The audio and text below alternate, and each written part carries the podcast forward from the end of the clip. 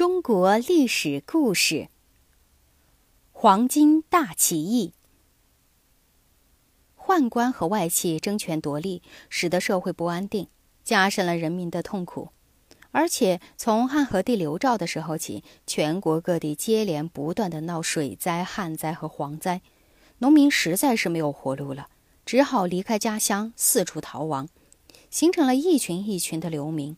流民四处乞讨。风餐露宿，饿死冻死的很多，连首都洛阳的街头也经常可以看到冻死饿死的流民尸体。当农民被逼得走投无路的时候，他们终于被迫打出了造反的旗号，开始聚众起义。东汉政府对各地的农民起义进行了残酷的镇压，可是农民反抗斗争的烈火是扑不灭的。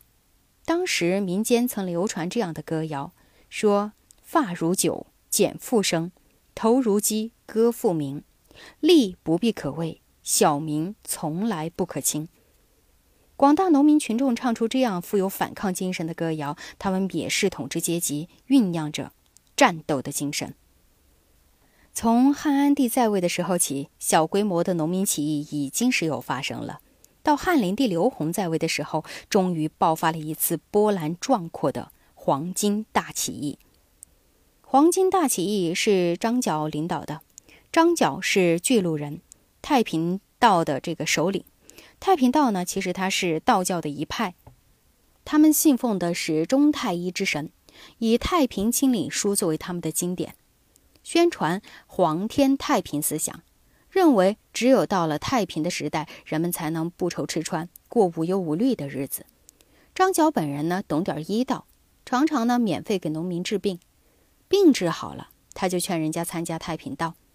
穷苦的农民为了摆脱眼前困苦的生活，把张角是看成自己的救星，都纷纷的信奉了太平道。张角的信徒越来越多，在清徐、优异、泾阳等等这些地方呢，太平道的信徒很快就发展到了几十万人。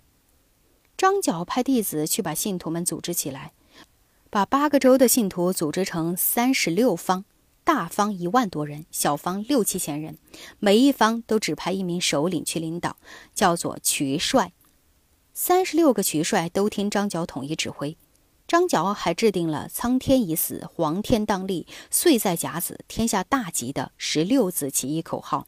苍天指的是东汉，黄天指的就是义军要创造的天下，甲子是年号，就是汉灵帝中平元年。他们预定了一下啊。就是，呃，在这一年的三月五号，八个州同时发动战争。张角还叫人在这个首都洛阳和地方州郡，啊，所有官府的门口呢，用白图写上“甲子”二字，标明这些官府呢，到时候将会改变主人，借以鼓舞人心。张角手下最得力的弟子，大方渠帅之一的马元义，他经常到首都洛阳联系，传达张角的命令。张角叫他先把荆州、扬州两个地方信徒几万人调到邺城，作为起义军的主力，以便配合首府附近的各州郡的起义军进行攻攻打洛阳。在预定的起义日的前一个月，济南的起义军中出了一个名叫唐周的叛徒，他写信给政府告密了，起义的消息给泄露了。东汉政府逮捕了马元义，在洛阳当众把他给杀了。在洛阳受牵连被害的还有一千多人，起义者的鲜血是染红了洛阳的街头啊！东汉政府还下令搜捕张角，张角得知消息以后，是连夜派人赶去通知各地的信徒，叫他们立即发动起义。叛徒的告密虽然打乱了起义的日程，使得起义军牺牲了一个重要的领袖和一千多个战士，但是并不能扑灭他们的烈火。各地的太平道的信徒早已经组织好了。有了充分的准备，接到张角的命令以后啊，三十六万方立即同时发动起义。起义军用黄金裹头作为黄天的标志，因此被称为黄巾军。张角自己称为是天公将军，他的两个徒弟张宝和张良称为地公将军和人公将军。他们三个人共同指挥起义军的战斗。起义军每打到一个地方，就焚烧当地的官府衙门。攻打豪强地主的乌堡，捕杀那些为非作恶的官吏和地主，地方州郡的长官和大地主是吓得纷纷逃窜。十几天功夫，封建统治的秩序完全被打乱了。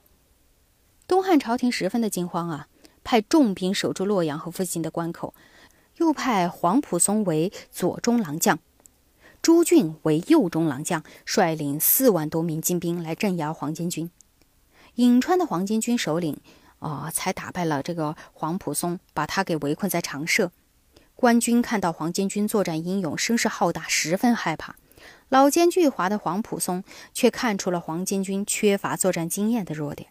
他好集自己的部下，说：“打仗要用计谋，不在乎人多人少。我看黄巾军是结草为营，一定害怕火攻。如果我们乘着月黑风高去偷袭他们，放火烧他们的营寨，准能够取胜。”在一个刮风的夜晚。黄埔松是命令这些兵去偷袭黄巾军，放火焚烧他的军营。波才从梦中惊醒，赶快整顿队伍，奋勇抵抗。可是已经迟了。黄埔松还有朱军和呃他们的骑兵都尉曹操率领官军包围了他们。陈乱是砍杀了成千上万的黄巾军的战士。汝南、陈国两地的黄巾军是闻讯赶来救援，也被打败。波才没有办法。只能够退兵了。北方由张角兄弟亲自率领的黄巾军打了胜仗，打了败仗的这个北中郎将卢植和东中郎将董卓，汉灵帝赶快命令黄埔松从河南赶上来夹击黄巾军。张角派张良迎战黄埔松，两军在黄宗的地界是大战了起来。张良作战英勇，他率领黄巾军奋勇冲杀，打的这个黄埔是招架不住，只好紧闭营门躲藏起来。就在战局十分紧张的时候，可惜张角病死了。张良因为料理哥哥的后事，放松了警惕。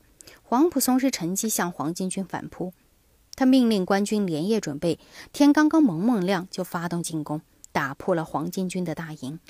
张良率领部下奋勇抵抗。他和三万多名的黄巾军是英勇的战死了，另外五万多名黄巾军战败以后英勇不屈，都投河壮烈牺牲。黄埔松居然劈开张角的棺材，砍下他的脑袋，送到京城去请功。接着，黄埔松又去进攻张宝率领的黄巾军，张宝势孤力单，在曲阳也是最后战死了。黄巾军的主力被东汉政府镇压下去了，但是各地的黄巾军仍然在战斗，沉重地打击了东汉朝廷的统治。在黄巾军影响下的各地各族农民起义军也纷纷的起来跟地主阶级斗争，直到汉灵帝的儿子献帝刘协的时候，农民起义的浪潮都还没有平息下去。